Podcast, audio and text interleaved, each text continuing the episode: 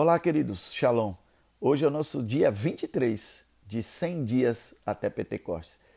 Tenho certeza que você está trabalhando diariamente, intencionalmente naquilo que Deus está trazendo para você, fazendo as mudanças necessárias, alinhando de forma dirigida pelo Espírito Santo. E eu sei que em Pentecostes você vai ter uma grande visitação da parte do Senhor e vai passar a manifestar plenamente, claro, para essa estação, para esse ciclo o Espírito Santo na sua vida. Hoje nós vamos falar sobre finanças, aliança financeira com Deus. Provérbios capítulo 3, versículo 9 diz assim: Honra o Senhor com os teus bens e com as primícias de todos os teus rendimentos. Então é uma sugestão do homem mais sábio que já existiu sobre uma aliança financeira com Deus. A nossa aliança financeira com Deus gera a legalidade do Senhor de intervir nas nossas finanças, de arrancar as iniquidades, de proteger o nosso patrimônio, de alinhar até os nossos filhos, para que eles não deem prejuízo, aqueles que não são cristãos, não deem prejuízo, alinhar até os cônjuges, para que eles não deem prejuízo quando tem um ofertante e um dizimista fiel na casa que arca com essas responsabilidades.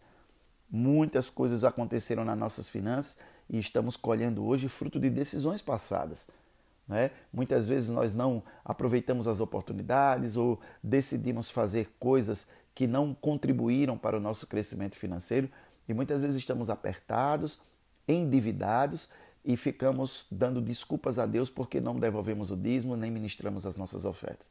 Eu quero dizer para você que Deus quer intervir nas suas finanças, mas Ele não pode fazer isso através de oração, porque Ele deixou códigos específicos nos princípios que nós devemos acionar para que ele tenha legitimidade de vir e intervir naquilo que nós precisamos para ter as nossas finanças desatadas e a nossa prosperidade instalada. Tem uma história de um novo convertido que estava descendo para a piscina para ser batizado e no meio dos degraus ele parou e disse: Pastor, eu vou voltar que a minha carteira ainda está no bolso. E o pastor disse para ele: Pode vir, meu filho, a carteira também precisa se batizar. Você tem sido fiel nos dízimos e nas ofertas? O Dr. Billy Graham disse o seguinte: a carteira é um objeto teológico. Ela vai dizer quem é que você adora. A carteira é um objeto teológico e ela denuncia quem é que você adora. A sua fidelidade nos dízimos e ofertas pode ser um termômetro do seu comprometimento com o plano de Jesus de expansão do reino aqui na terra. O discipulado é um comprometimento total com Cristo. E isso inclui suas finanças. O dono da aveia Quaker, todo mundo conhece, né?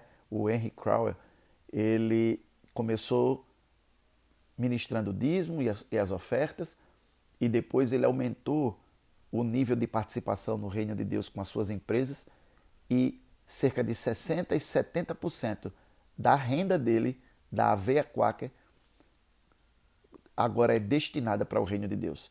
Desde 1901 e ainda hoje, a Aveia Quaker é um grande líder de mercado. 1 Crônicas, versículo 20, capítulo 29, versículo 14, diz assim: Tudo vem de ti e nós apenas te demos o que vem das tuas mãos. As empresas de Davi foram usadas como sementeiras na construção do templo. Foram 30 anos de reinado, várias empresas estabelecidas e aí, em 1 Crônicas 29, 6, ele diz: Então, os intendentes das empresas do rei voluntariamente contribuíram. Hoje Deus está convidando você. Faça um voto de ser um dizimista e ofertante fiel.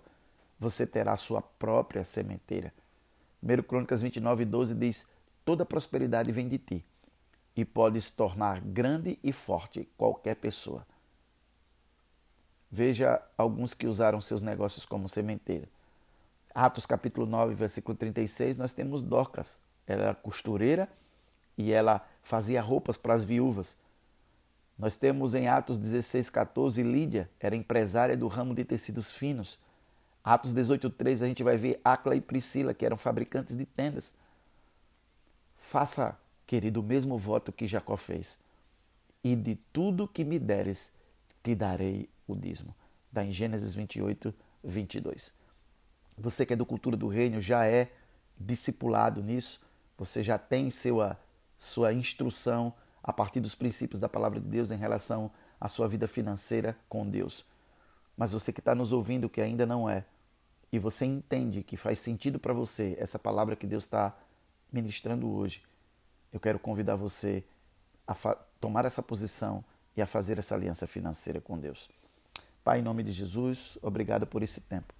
Obrigado por cada pessoa que está ouvindo, que o teu espírito as convença da realidade, da verdade da tua palavra e que cada um tenha a força dada pela tua graça para romper com os paradigmas, os preconceitos, romper com a paralisia, romper com a estrutura financeira falida, romper com a pobreza, com esse espírito imundo que tem atormentado tanta gente e começar um, uma caminhada de alinhamento financeiro com o Senhor.